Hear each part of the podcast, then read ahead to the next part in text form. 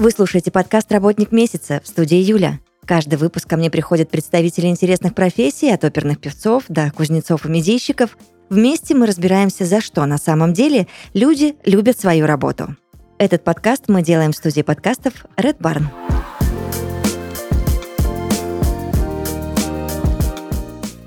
Сегодня мне очень а, нужно и важно задать э, много вопросов Ирине Шмелевой, генеральному директору компании «Аквилон». Ирина, здравствуйте. Здравствуйте. Расскажите, пожалуйста, о компании. Кто такие «Аквилон»?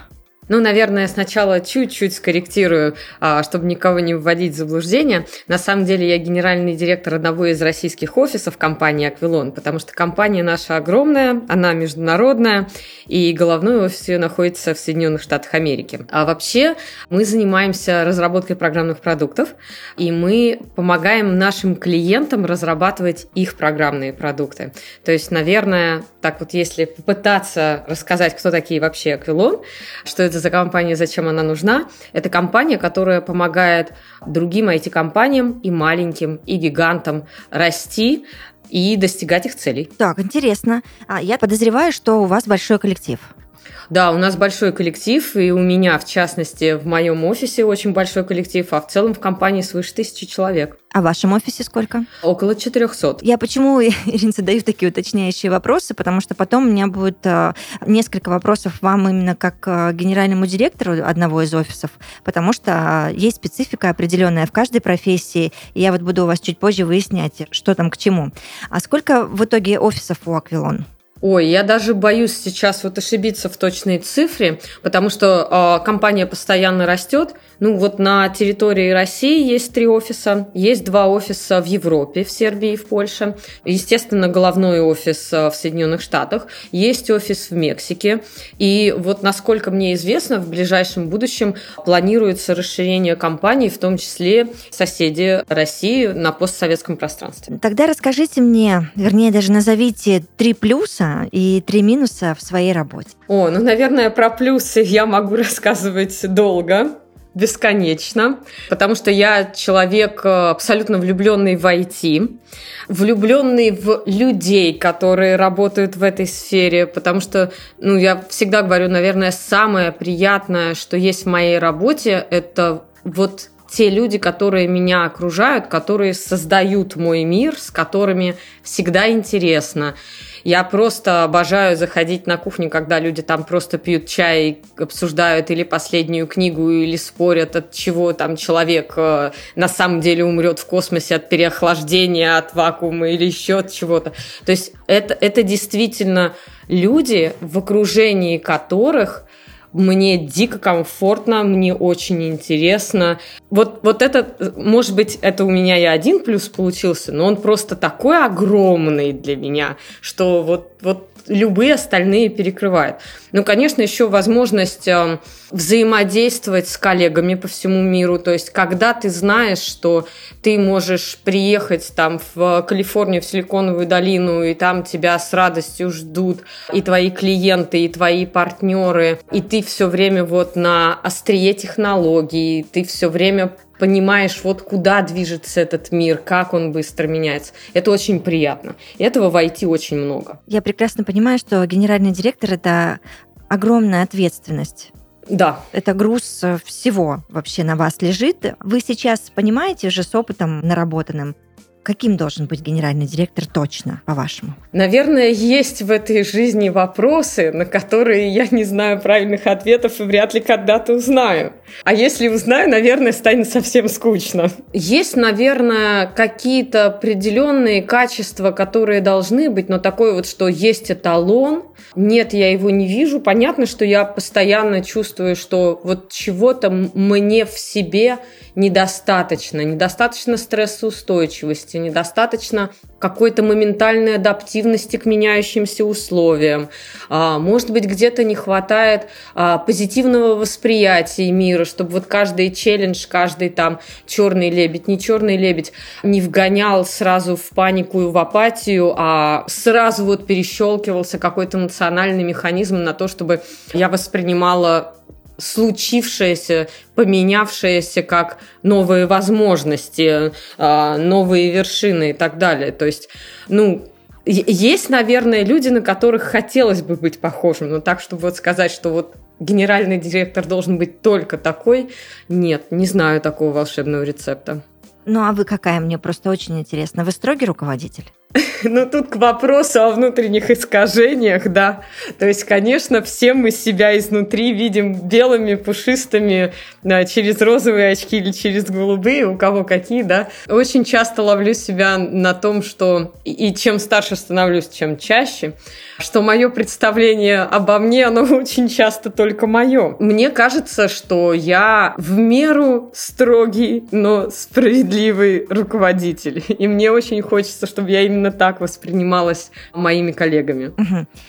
А по версии USA Today компания Aquilon уже на протяжении нескольких лет входит в список 50 лучших компаний в нескольких номинациях причем. Ирина, расскажите, как вообще удается удержать этот статус? Это ведь тоже задача не из легких. Да, тут вот, наверное, такая отсылка к предыдущим моим плюсам. Во многих областях, если не почти во всех, люди определяют все.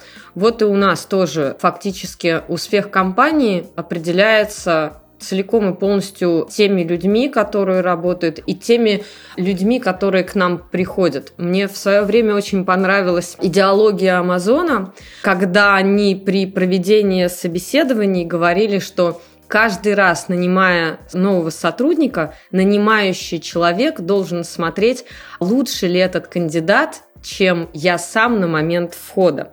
И тем самым постоянно обеспечивать движение вверх. Я не претендую на то, что Аквилон это Амазон, да, но э, мне кажется, что вот это одно из качеств, которые мы тоже очень ценим. То есть каждый человек на своем месте пытается сделать все максимально от него зависящее максимально хорошо. И мы пытаемся привлекать и находить именно таких же людей. И, соответственно, и с ростом компании, с ростом численности людей, с ростом наших клиентов, и бизнес растет, и, соответственно, это помогает удерживаться вот в топовых результатах. Понятно. Как вы считаете, как компания успевает контролировать работу вот больше, чем в шести уже странах и такой большой коллектив? Цифру вы озвучили, но это, конечно, мощь.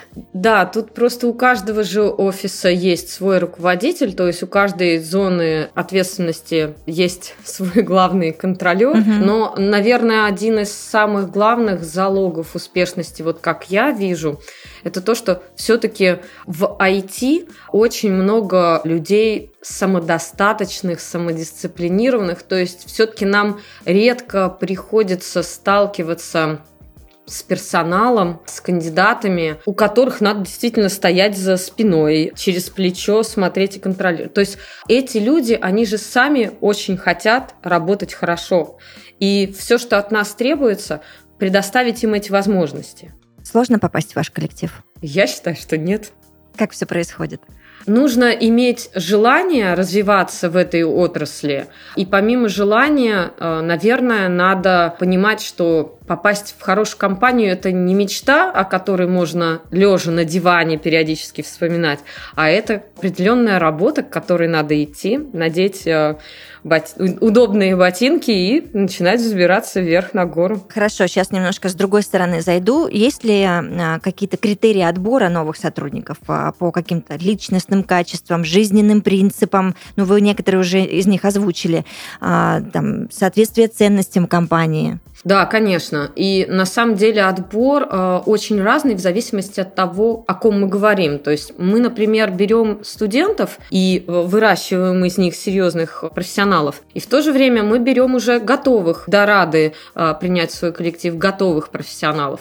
И критерии и к первым, и к вторым будут на самом деле разные. То есть, э, если в первом случае это действительно больше о желании, способности, ну, наверное, есть такой критерий, который ко всем применяется, это знание английского языка, потому что мы все-таки международная компания, угу. то к уже готовым профессионалам конечно, шкала будет выше, и критериев отбора будет больше, и э, нам очень важно понимать, зачем человек приходит в компанию, э, как он воспринимает работу, потому что ну ведь у всех у нас а, разные да, жизненные приоритеты. Кому-то нужно просто хорошо работать, стабильно, гарантированное место. Кому-то важно построить карьеру, и он действительно пришел покорять вершины. И для каждого из них будет свое место, своя комфортная работа, свой подходящий проект, даже под разные ценностные э, приоритеты, ценностные ориентиры. Но, наверное, все-таки вот что общее должно быть, нам очень важно, чтобы для человека действительно внутренний посыл был, что ему важно хорошо работать. Ему важно, чтобы его работа была востребована, чтобы то, что он делал, это кому-то пригодилось. Так, хорошо. Раз уж мы заговорили о студентах, то какие возможности есть в компании для студентов и тех, кто только начинает свой профессиональный путь? Я думаю, вы согласитесь со мной, что многие просто не работают с этими ребятами, многие компании. Все почему-то всегда требуют э, опыт, хотя где его взять студенту, не совсем понятно, и круг замыкается. Что у вас происходит? Ой, я очень люблю работать со студентами. И на самом деле, наверное, именно благодаря этим замечательным ребятам 16 а, лет назад все случилось. Вот. А, почему я считаю, что со студентами приятно работать, нужно работать? Потому что на самом деле, э, не помню, кто из великих сказал, что оборотная сторона каждого достоинства недостаток, да, и, и наоборот. Также и здесь, с отсутствием опыта, зачастую к тебе приходит как бы очень мягкий, очень пластичный материал. И когда к тебе приходит студент, то ты его учишь под свои методики, свои подходы, то есть к тебе пришел чистый лист, в зависимости от того, какую прекрасную картину ты хочешь нарисовать, то у тебя и получится. Еще никаких черновиков там не положено, никаких лишних штрихов не добавлено. Поэтому да, мы всегда рады видеть студентов. У нас есть специальные программы для студентов, у нас есть летние стажировки, у нас есть круглый год, каждый месяц мы нанимаем так называемый буткамп, то есть это трехмесячный период обучения на практике, когда студент приходит и учится вот уже в боевых условиях на э, реальных задачах. То есть это действительно сильно отличается от процесса обучения на лекциях, лабораторных работах. То есть тут люди понимают, и что такое командная работа, и что такое нечеткие требования. И очень-очень-очень много всяких нюансов, которые в индустрии де-факто, они вот во всем. В институте просто об этом очень сложно рассказать. Да, и зачастую не рассказывают даже. Хорошо, в этих предлагаемых обстоятельствах а, студенты, они за кем-то закрепляются? Как вообще, вот мне интересно, сам этот процесс а, а, бытовой? У них есть менторы или, или как это происходит? Угу. У нас у буткампа есть руководители буткампа бессменные, которые постоянно, вот с утра до вечера, как мама и папа, помогают, присматривают. А, и при этом у каждого еще студента внутри буткампа, помимо руководителей буткампа, есть еще личный ментор, который уже больше в технологической, а, в технической а, области помогает, именно с развитием внутри того стека технологий, на котором наш новый сотрудник учится работать. Угу. Тогда, Ирина, расскажите, пожалуйста, что Аквилон предлагает своим сотрудникам и в чем преимущество? Ну, наверное, самое главное, что предлагает Аквилон, это профессиональный рост внутри большой компании и вместе с нашими клиентами, потому что, ну, я всегда говорю, что помимо того, что мы растем в окружении тех людей, которые рядом с нами внутри Аквилона, мы еще и растем в окружении тех сотрудников наших партнеров, компаний, клиентов и заказчиков, которые вместе с нами работают, нам везет в том плане, что мы взаимодействуем зачастую не с э, людьми из предметной области. То есть, если мы, например, разрабатываем какой-то продукт э, юридический, да, то мы взаимодействуем не с юристами. Мы всегда взаимодействуем с такими же технарями, как мы. То есть и получается, что помимо окружения внутри Аквилона, например, в России, помимо коллег на территории Иванова там э, или Центрального округа, вместе с нами над нашими задачами работают э, наши клиенты. Это могут быть и выпускники Гарварда, и Стэнфорда, и Еля, и то есть э, вот это реально топовый сегмент индустрии, и это очень круто. Как вы регулируете атмосферу в компании? Есть ли какие-то определенные приемы, инструменты, которые ну, просто помогают мониторить настрой команды, обстановку? Ну, настрой команды, наверное, больше всего помогает нам мониторить наши замечательные чары. Вот. Но для нас, наверное, так тяжело и болезненно было немножко вот с ковидом изменения всей индустрии, уход во многом на удаленку, но для нас до сих пор очень важно личное общение. Мы пытаемся больше каких-то ивентов э, планировать проводить, чтобы вот этот личный контакт, он не терялся, потому что все-таки работать в вакууме, вот чисто с работой, чисто с монитором достаточно тяжело. Намного приятнее делать то, что тебе нравится, в окружении людей, которым тоже это нравится. Как проходят ивенты у айтишников? По-разному. У нас э, есть просто сразу несколько таких регулярных событий, которые мы пытаемся организовать. Совсем недавно, в конце ноября, например, прошло наше одно из любимых событий. Это называется хакатон, ага. когда ребята 30 часов брейнстормили, что-то делали руками. Это рабочий день, когда мы говорим, что вот мы сегодня не работаем на наших клиентских проектах, мы создаем.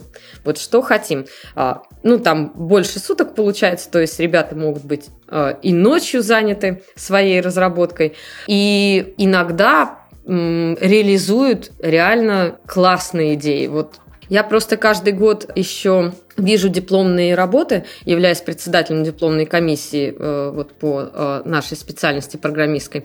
Я вижу, что студенты делают, например, за период дипломного проекта, да, и мне иногда кажется, что вот то, что ребята на драйве, на энтузиазме могут сделать за 30 часов, когда им это действительно интересно, это вот полет фантазии, это вдохновение – иногда кажется, что Боже мой, да вот любой из этих проектов можно было бы на дипломную комиссию выносить, и комиссия была бы в восторге. Ну, это, это прям здорово. Интересная история у вас происходит. Скажите, а что делать в момент, когда вы видите, что кто-то из ваших а, сотрудников выгорел на секундочку. Ну, наверное... Очень модное нынче явление. Действительно, а, явление такое недавнее, потому что, не знаю, почему-то мне кажется, что 16 лет назад, когда я приходила, не очень вообще такое понятие даже существовало. Но действительно, наверное... Люди не когда... выгорали. Может, не выгорали, а может, не осознавали, что выгорают.